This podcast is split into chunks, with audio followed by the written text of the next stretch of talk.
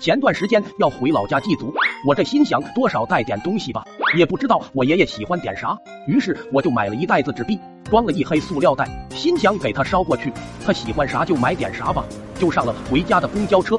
谁成想刚进山就碰见抢劫的了。打打打打！姐，要说这可是新鲜事，一辈子可能都不带能碰见一回的，被我碰见了，一车人也感觉新鲜，都不害怕，拿出手机拍照发起了朋友圈。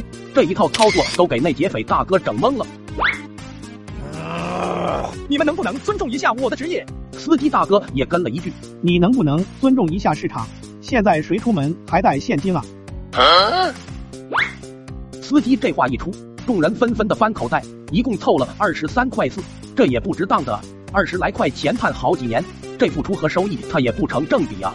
劫匪正在考虑的时候，扭头就看见了我座位上的袋子，问我这是啥？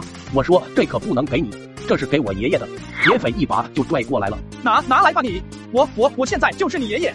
这劫匪也没留意看，稍稍的看见红色的就带走了，他也不仔细看看后面几个零，还印着玉皇大帝呢。临了也没放弃那二十三块四，一并装口袋里了。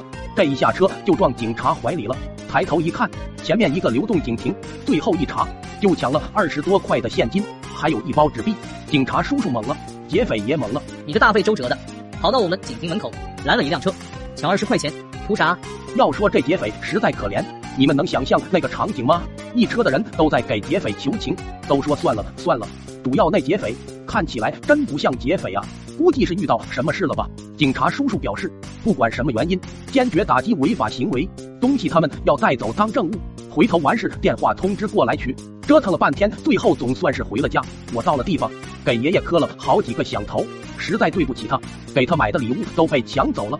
我爹在旁边劝我，没事儿，最起码你还有脸来。后来接到警察叔叔电话，让我把东西拿回去。我心想这玩意我也用不上啊，但是从小的教育告诉我，不管什么东西都不能随便浪费啊。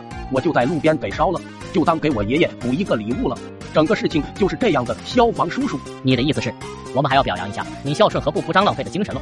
啊，那倒不用了，那你也不能把人家树都给点着了。我真不知道这棕树一碰就着。行了行了，跟我们回去接受处罚吧。没见过你这么能编的。